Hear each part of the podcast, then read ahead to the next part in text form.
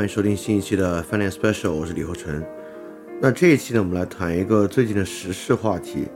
但这个时事话题呢，我觉得特别值得一说，呃，就是最近这个女辅警的敲诈勒索案啊，这是一个最近引起大家很关注的案件啊。但很多人关注它呢，还是因为它的情节比较耸动，而且牵涉一件桃色新闻啊，所以很多人呢很愿意去看。尤其是每次牵涉到这样的桃色新闻啊。大家总忍不住要去知道这个女的长什么样，所以网上开始铺天盖地的有很多这个所谓啊这位女辅警的照片，当然绝大部分是假的，假的呢就更可怕了，她同样还侵犯了很多其他女性的权益啊，所以我觉得每次大家到这种案件的时候呢，就特别想知道这个女的长什么样，啊，这个实在是一个比较低劣的兴趣，但这个还不是我们今天要讲的，今天我们讲的这个问题，其实我觉得重要性在这儿。这个事情啊，是我们绝大多数人生活中都不会碰到的。你也不是一个官员会碰到这样的事，你不管是男性还是女性，呃，绝对你都不会去做这样的事情。但为什么这样的一个案件，尤其是啊，其实如果我们仔细去想的话，于情于理，这个女辅警做的事情呢，就都绝对不是一件正义的事。其实啊，她去做这些事呢，也都是本着要去，呃，抓到对方的把柄，然后要一笔钱，对吧？很明显。这个案件中，他做的是一件这样的事儿，所以说这个事儿其实里面有什么很多可谈的呢？网上啊，大家更多关注是为什么他获刑，而这八位男性啊似乎可以脱罪。但我觉得重要的可能还不在这方面，有另外一个问题很值得探讨，就是于情于理，这位女辅警做的都不是一件正义的事，但是于法，这到底是不是一个敲诈勒索？也就是说。一个民事纠纷跟刑事纠纷的边界在哪里？我觉得这个问题呢，值得我们每个人透过这样的案件可以去好好看一看，因为看一看，我们才能知道我们每个人民事求偿或者诉求自己民事经济权利的边界在什么地方。也就是说，什么事情是我们可以把它转化为个人的民事权利？所谓民事权利啊，就是在两个民事主体，就是一个自然人，另外一个自然人。一个法人，另外一个法人，法人自然人之间，你们俩自己说了算的事情，就你们俩觉得行就行。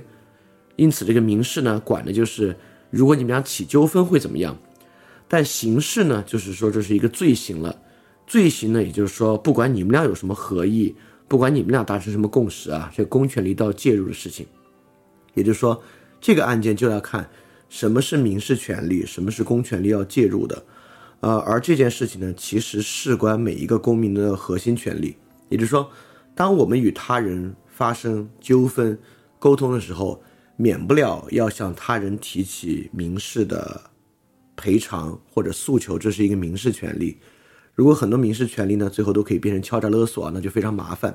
当然，这件事情呢，其实更多的事关女权的核心利益，因为女权遭遇到很多事件的时候呢。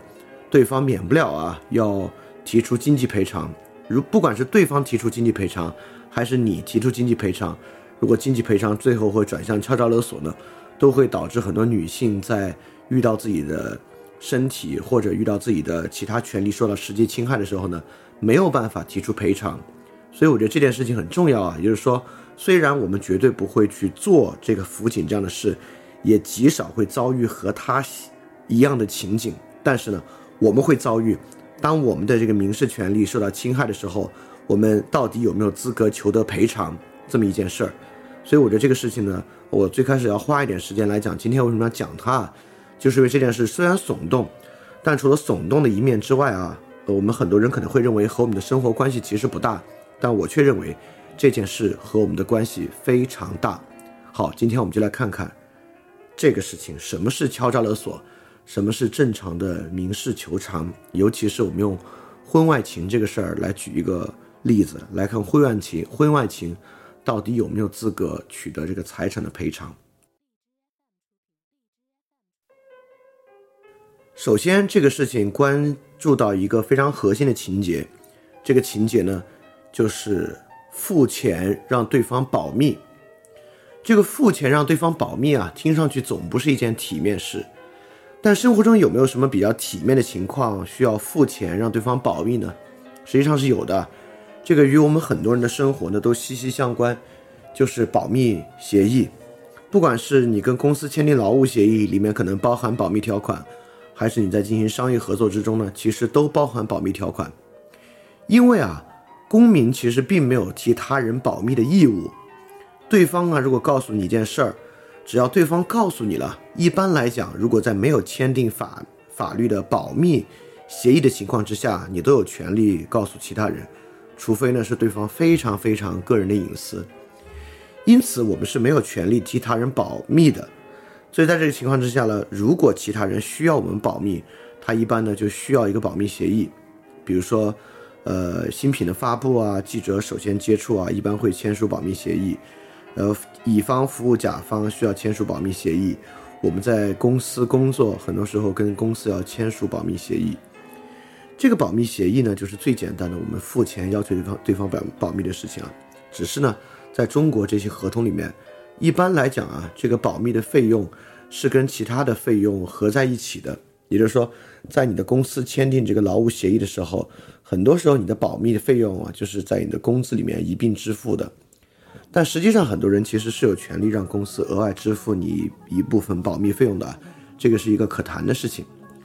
因此，在这个情况之下，我们会发现啊，付钱让对方保密未必是一件不体面的事。比如说，事关商业竞争啊，我们不希望我们告诉对方的事儿被第三方知道，我们就可以付钱呢，令对方保密。其实，我们只有在很少的情况之下，需要有义务替他人保守隐私。这些隐私啊，在法律上呢，一般都是涉及对方直接权利的。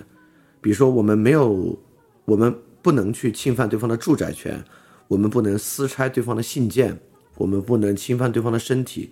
就这些隐私权都是最直接、最直接的权利。除此以外，就比较严格一下。比如说，对方如果非公开的言论，我们迫使他公开了。比如说，对方在饭桌上说的话，我们把它公开了。这个老梁和毕福剑都遭过这样的罪啊。这个呢，也有呃侵犯隐私的可能性。除此之外啊，在其他情况之下，实际上我们很多时候会主动付钱要求对方保密。好，这个事情我们先放到一边。除了这种商业保密义务以外，其实，在很多情况之下，很多时候呢，对方也会向我们提出啊，要给我们一笔保密费用。很多情况之下呢，依然是合理的。比如说，不知道大家有没有遭遇过啊？如果你遭遇过一些商业侵权纠纷，这个商业侵权纠纷呢，当对方赔偿给你之后，一般来讲啊，会附带这件事情保密的义务，也就是说。如果啊，你在一个餐厅啊，呃，假设啊，你去七幺幺，你在七幺吃那个好炖，发现啊，好炖里面有个小虫，对吧？你给对方说，哎呦，这里面有个虫子，你得赔给我，然后对方赔偿你了。一般来讲啊，如果我们不讲的情况之下，那么这个事情呢，如果你转身再去微博上发个帖子，你说我今天在好顿里吃了一虫子，这个事情呢，会被大家看作不是特别的厚道。也就是说呢，对方已经假设，如果如果七幺幺。呃，给你免了单，甚至还多赔了你一些。如果你反过来再到网上去讲呢，似乎呢就不是特别好。那么，在很多更大的商品侵权赔偿之中呢，还会附带严格的保密条款。比如说，如果你有个汽车，你这个汽车啊遇到一个问题，找到这个厂家给你维修，如果厂家向你做了很多维修和赔偿之后呢，也会签署保密协议。比如说特斯拉在大陆的很多纠纷啊，最后都是可能以签署保密协议的形式。去结束的，因此啊，这个东西呢，虽然在我们看来，如果我遭遇了一个商品纠纷，这个商品里面其他人很可能也会遇到和我一样的情况。如果从公共利益角度来讲啊，我最好把这个事儿告诉所有人。但是呢，如果商家确实向我赔偿，并并且赔偿之后啊，要求我对这个侵权事件守口如瓶，实际上呢，很多人呢也能理解，在日常操作中呢，很多时候我们也是这样。也就是说，当商家向我们赔偿之后，我们似乎呢也有替他保密的一些条款和义务和可能性在其中。那为什么可以这么做呢？就商家为什么可以花钱免灾、花钱买这个风口呢？也就是因为啊，这是一种民事纠纷，对吧？人跟人之间，呃，你跟商业之间啊，这是一个民事纠纷。在这个民事纠纷之中呢，你替对方保这个密，并不是一个非常大的问题。不会被人看作一个非常不道德的行为。好，接下来我们再举一个例子啊，就是从这个商业侵权纠纷保密上衍生过来的，与今天这个女辅警的案件呢，就开始产生了关联。大家会发现，实际上我们今天使用的依然是维特根斯坦的方式，言下之意呢，是说我们用了非常多的范型和例例，一步一步从外部向靠近这个女辅警案件的事情逼近。我们说的最远的是商业保密义务，次近的呢是我们在这个商品侵权纠纷中，我们拿到赔偿之后保密。好，再下面一个呢是从商品侵权纠纷往前一步。与这个辅警做的事情呢，就开始有了很高的相似性。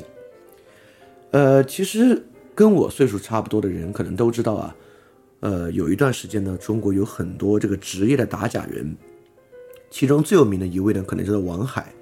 这个职业打假人呢，他们以向商家索取赔偿为生，也就是说，他们明知道这个商品本身有问题，却买下来，而且买的时候呢，很有可能大批量的买，因为这样才会获得很多赔偿嘛。然后呢，再去跟商家打官司，或者向商家投诉来取得赔偿，他们们被称作职业打假人。这个职业打假人啊，做这个事情本身当然是以获取金钱报酬为目的，他们呢就是以此为生的。但是他们做的事情呢，也有一定的社会利益，也就是说，被他们打的企业呢，当然可能会为了避免日后出现类似的纠纷啊，会去优化他们的生产流程、工艺啊和信息发布等等。以免再遇到这样的情况，但是啊，这个职业打职业打假者啊，毕竟是这个知假买假，这个东西算是犯罪吗？或者法律支撑这样的行为吗？法律会认为这是一种勒索，还是一种民事的行为呢？二零一三年十二月，最高人民法院有一个关于审理食品药品纠纷案件适用于法律若干问题的规定，这规定里面呢就指出。因为食品药品质量问题发生纠纷，购买者向生产者、销售者主张权利。生产者的销售者怎么说呢？生产者、销售者以购买者明知食品药品存在质量问题而仍然购买为由进行抗辩的，人民法院不予支持。也就是说，如果生产者、消费者说啊，他是明知有问题还买的，人民法院认为呢，依然能够支持他诉求。因此呢，二零一三年这个最高院的这个规定啊，可以说是支持这种知假买假的职业打假者。但是呢，这个事情啊之后其实是有一些争议，或者有一些新的发展的。之后呢，其实有一个新的规定，就是说啊，你买的东西是你正常使用需要买的，你可能呢才可以去正常求偿。当然，这只是一个通告，实际上执行的时候呢，还要看各个省法院的执行情况。但是至少啊。从最高院在二零一三年这个规定来讲啊，知假买假，并不是一个犯罪。那这个事情和这个女辅警做的事情有什么相关性呢？很明显，这个女辅警跟这些人发生的不正当不正当关系，这个女辅警事先是知晓的。这个女辅警知晓这些人事前已经有家庭了，他们发生的关系必然是不正当关系。这个女辅警依然这么去做。因此，在这个行为之上呢，他很像知假买假的职业打假者。那么，很可见，这种知道其有瑕疵还去做，寻求民事权利，如果说他与职业打假者比较相关的话，可见在这个事情之上，呃，在法律上啊是有空间来支持这样的一个做法的。当然，职业打假者呢，经常有两种行为啊是非常不合适的。当然，第一种行为我们都知道，就是捏造问题。很多职业打假者啊，知道这个商家啊避免进入这种纠纷之中，容易息事宁人，所以有时候甚至会捏造问题，就是说商家并不存在的问题，甚至 PS 来做。这个过去呢，在这个类似于辅警的问题之上也有很多人过去啊，向各级官员实行勒索，就是用 PS 照片的方式去进行勒索。P.S. 一是艳照进行勒索，这种事情呢，其实过去都存在。当然，呃，即使是职业打假者捏造问题啊，肯定也是不会获得法院的支持的。那么在呃社会风化啊或者生活作风问题之上也是如此。但是这次这个女辅警啊，肯定不是捏造问题。还有第二种问题，也就是说呢，职业打假者根本找的就不是一些商品真正的问题，而是一些毫不起眼的瑕疵。就比如说在商品吊牌或广告上一些稍微出格一点点的一些宣传内容啊，都被他们当做瑕疵来做。这个事情呢，一般来讲也很难获得法院的支持。但是这次这位辅警呢，他所遇到的问题也绝对不是一个瑕疵的问题，而是实实在在的侵权问题，对吧？所以说，我们从这个知假买假的职业打假者呢，就是看法律上有没有给这种知道对方有瑕疵还去做并求得民事权利赔偿的人给出空间。至少啊，在这个消费者案件之上呢，其实是有的。但是，同样，在消费者维权案件之上呢，其实也会遇到敲诈勒索的问题。过去呢，就有一个非常有名的案件，是关于这个三鹿奶粉的一个案件。这个呢，就是零八年三聚氰胺奶粉事件中，受害女童的父亲郭丽，最开始跟奶粉企业啊，因为赔偿，被法院认定为敲诈勒索罪，判处有期徒刑五年。直到二零一七年，广东省最高院对该案再行宣判，才改判郭丽无罪。当然，他在监狱里已经服刑完成了，一共九年时间啊，所以说他现在呢可以依法来申请国家赔偿。这个沉冤得雪啊，当然是一件好事，但是在监狱里做了这个冤狱啊，实在是不值得也不应该。那么当时郭丽为什么求得民事权利的赔偿会被当做这个敲诈勒索呢？其原因啊，就是因为他要求的赔偿金额过高。因为当时郭丽啊是要求这个雅士利公司提出赔偿三百万元的，但一般来讲，这个商品赔偿啊是赔偿商品价格的十倍，十倍的话作为最高赔偿额啊，那真是没多少钱。因此，在这个情况之下呢，雅士利公司就认为他提出过高的要求，因为过高要求呢。就诉其敲诈勒索罪，他被捕，最后一审、二审竟然啊，还真就把他扔进了监狱。在一七年之前呢，他就一直是这样。那么，在商品这个消费者维权领域，什么东西会容易被视作敲诈勒索呢？就是过量的赔偿，也就是说，超过你的消费金额十倍以上的赔偿，很容易被商家，我这时候必须用一个非常负面的词汇啊，被商家反咬一口。说成是敲诈勒索，当然，二零一七年广东最高院给为这个郭丽沉冤得雪啊，我们可以说呢，也是形成了一个很好的判例。那未来呢，即便你提出很高的赔偿要求啊，很可能也没有那么轻易被商家反咬一口来当做这个敲诈勒索了。因此啊，在这个地方，我特别想说一个很重要的问题，这个很重要的问题就是我们今天为什么要来讲这个女辅警案件的原因。就是一般消费者权益和知假买假者和郭丽之间呢，其实是有一个关系的。也就是说，很明显，当郭丽这个案件进展之后，得到一个最终结果之后，那我们其他消费者也可以比较放心大胆的向非常无良的商家提出相当相当高的赔偿。或者，当职业打假者知假买假并不构成犯罪的情况之下。我们在跟商家沟通交涉的时候，也不必担心商家反咬一口，说我们知假买假是敲诈勒索。也就是说，当法院判决给予了，甚至给予了知假买假的职业打假者打假空间的时候，普通公民不必担心，因为这个原因，我们的民事权利会被认为是敲诈勒索。那么郭立案结束之后呢，普通公民提出比较高额的赔偿。也不会被认为是敲诈勒索，因此，虽然我们不是职业打假者，但职业打假者却为我们正常的权利诉求呢给予和提供了空间，所以这个事情呢，是我们今天应该关注这个女辅警事情的一个很重要的原因。好，我们现在来看啊，这里面有一个另外的问题，我们现在就说到这个女辅警的这个实际案件上来，这个实际案件中呢，还有一个问题要去看。就是在敲诈勒索中也经常出现的一个问题，就是假设对方是犯罪，你知情不报，还索要索要封口费，这个事情呢，会不会是一个罪过的问题？也就是说，假设我啊，假设我偷到了别人东西，偷了一一大笔东西，我的朋友知道，我的朋友知道我呢犯了盗窃，犯了盗窃罪，但他不仅不去报案，他还向我索要高额的封口费，这个对他来讲是不是罪过呢？当然啊，其实，在我们今天的法律之下呢，呃，如果他仅仅知情不报，这不是一个罪过。这个我是常知道啊，在法律里面呢，公民并没有报案的义务。我们会有包庇罪和窝藏罪。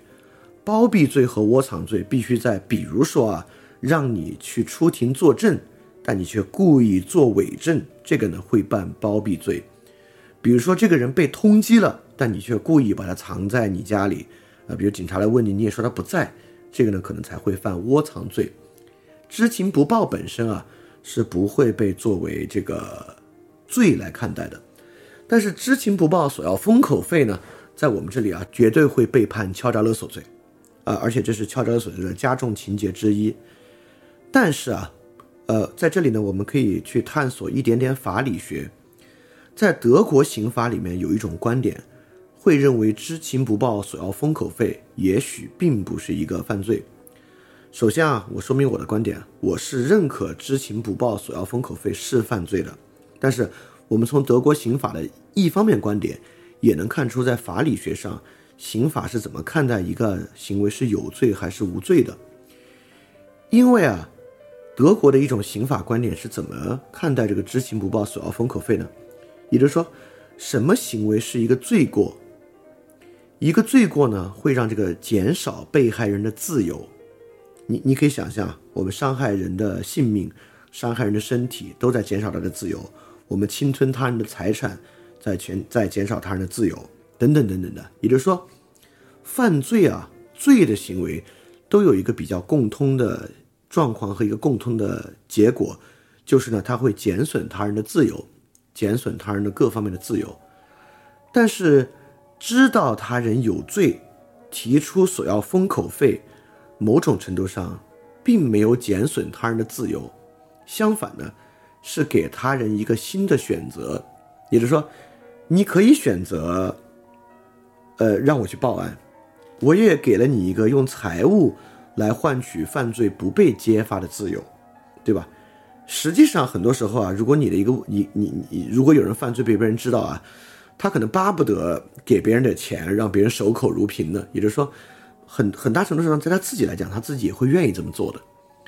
在这个情况之下呢，知情不报索要封口费，并没有减损他人的自由，因为你可以不，你可以不答应嘛，对吧？只要他没有胁，只要他没有暴力胁迫你，非给这个钱不可，你可以说你你要去告去去告去告呗，我肯定是不会给你这个钱的。因此呢，在这个条件之下，在这个视角之下，这样的行为并不会减损他人的自由。因此啊，在某一种啊，在德国刑法之中，他多半也不会判为罪。但是在这种观点之下呢，他并没有被判为罪过。OK。我首先啊，我是支持啊，知情不报索要封口费是罪过的。这里面有一个关键问题啊，就是什么是人的合理的财产权，对吧？我们有很多情况之下，我们可以诉求财产权利。我们的财产被他人侵犯了，我们可以要求他人赔偿财产；我们的身体被他人侵犯了，我们可以要求他人赔偿财产；我们的精神被他人侵犯了，我们也可以要求赔偿财产；我们向他人提供服务，我们可以要求他人给我们财产。也就是说，财产权啊是民事行为中个人一个非常重要的权利，但很多时候你要跨过了界呢，你对于财产权的诉求就会变成犯罪。比如在这个案子里面，他的财产诉求就变成了敲诈勒索。好，我们就回到这个案子上来。首先，这个案子跟我们刚才举的这个知情不报索要封口费是相当不同的。也就是说，婚外情啊，无论如何还不是一个犯罪。也就是说，这位辅警所接触的并不是对方的犯罪行为，而是对方的不道德的行为，或者对对方的作风啊有很大污点的行为。因此，我们就是说回到这个问题：婚外情的封口费是有没有可能是一个合理的财产权？就是这个辅警有没有罪的问题啊？因此。主动进入一段婚外情，并在事后索要封口费，就很像知假买假的职业打假者。也就是说，我们可以说啊，这位女辅警是一个知道婚姻情况而主动介入不正当关系的职业小三，对，职业索赔小三，我们完全可以这样说，这个行为绝对不是一个好的行为，也绝对呢是以这个财产作为目的，肯定如此。现在我们要问的就是。这样的一个财产目的是不是应该被保护？是不是应该被主张？第一啊，这个行为像我们刚才说的，它是否属于知晓他人犯罪的勒索行为呢？不是，它进入的是一段不正当关系，它不是勒索。第二，它是否属于捏造，呃，对方的行为或者在一些瑕疵之上的勒索行为呢？也不是，对方啊，这些公职人员做的啊，都是实实在在的婚外情。都是实实在在的非常不正当的关系。第三，好，我们就要引述另外一个这个婚外情的封口费的敲诈勒索案例了。我们在这里也说的就是吴秀波他所涉足的一个婚外情分手费的敲诈勒索案例。这个案例宣判时间其实非常短，就在今年的一月份。这个一月份呢，吴秀波案中的他这个情人啊。被判有期徒刑三年，缓刑三年，罚金十万人民币，比这个辅警啊判的要轻得多得多，得多得多。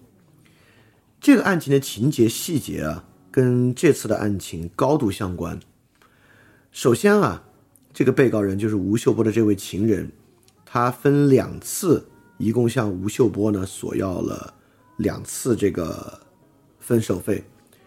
第一次呢，就是。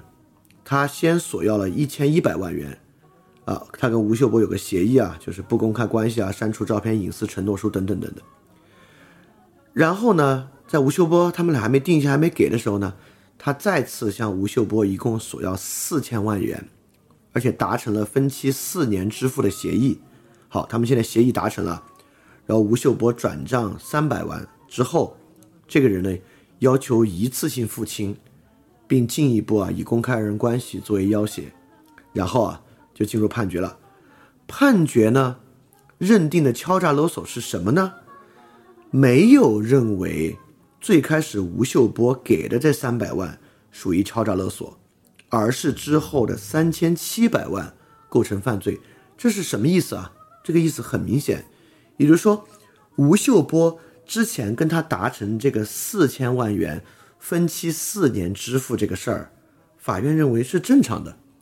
这个女的的敲诈勒索行为在于，你自己定了这样一份协议，你拒绝不执行，你在拿到三百万之后，又跳出来要一次性付清，后面这个行为算是敲诈勒索。也就是说，你在这样一份协议之后改主意，更改支付期限，进一步威胁，这个事情呢，算敲诈勒索。实际上这件事情啊，很多人、很多律师也认为这个女的的行为绝对不对，但是更多像是一个民事诉讼，就是双方一个合同纠纷，就他们俩的事儿特别算特别像一个合同纠纷，其实并不像一个敲诈勒索。好，我们现在知道了，在另外一件因为婚外情出轨的敲诈勒索案中，双方啊就这个婚外情的分手费。婚手分手费协议本身并不构成犯罪，而是在分手费协议之后，还一再违背原协议，进一步要挟、进一步扩大金额或更改支付，这个呢被当作敲诈勒索。那我们看这次这个案情中，是否有很多超出协议外的多次勒索行为呢？实际上也没有，对吧？在这个女辅警做的事情里面呢，至少现在。判决书里面啊，并没有写有很多超出协议外的多次勒索行为，也就是说，在另一个分手费案件中被视作敲诈勒索的关键情节，在这个案件中呢，其实也没有。所以说，在这个情况之上，我认为虽然于情于理，这个女辅警前前后后做的事儿都不正义，但实在在我看来，与刑法要管的敲诈勒索啊。其实还是相当相当不相干的。我总结一下，为什么不相干啊？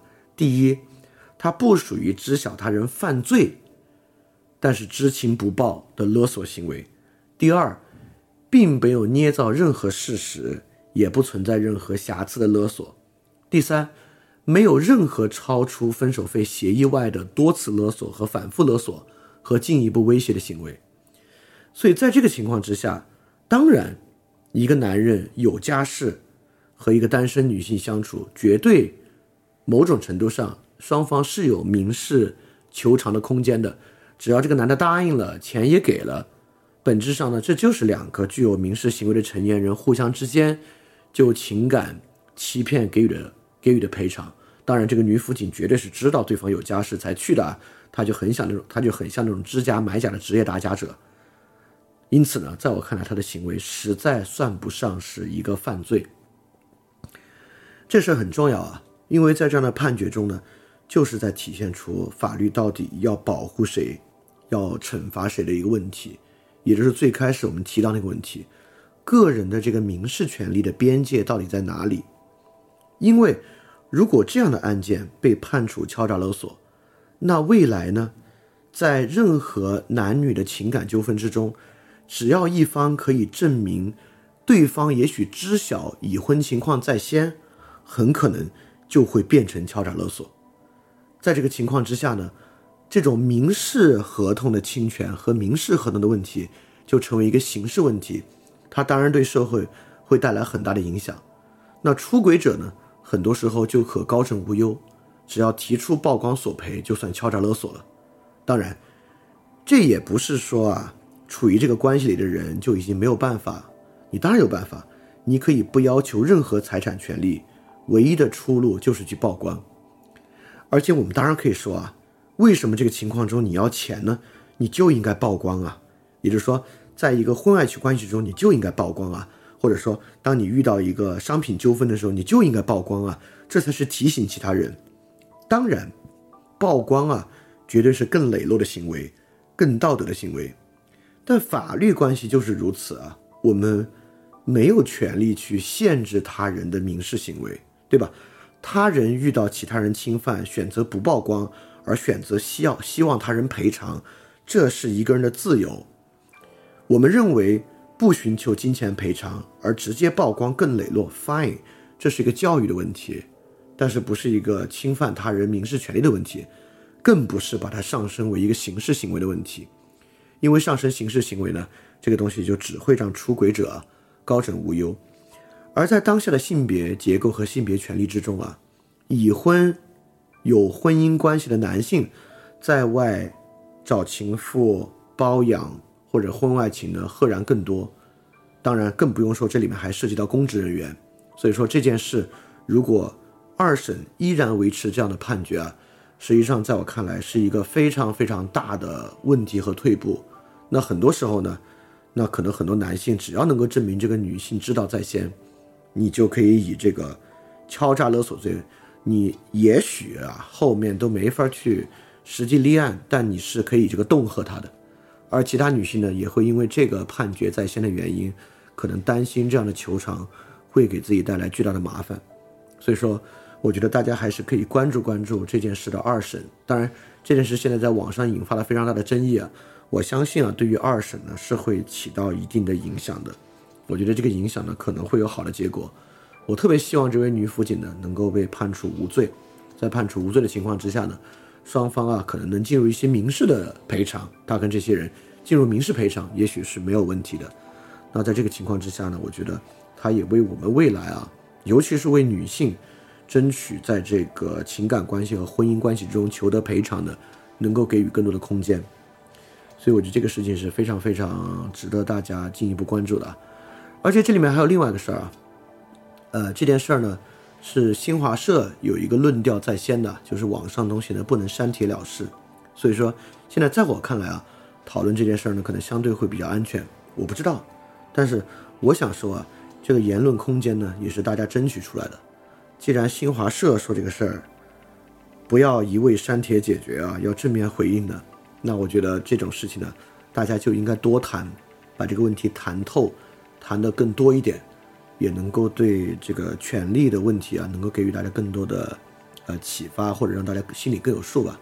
OK，所以这期呢，我们就是就最近非常非常受关注这个女辅警这个婚外情敲诈勒索案啊，给大家讲一讲这个这个事情到底是敲诈勒索吗？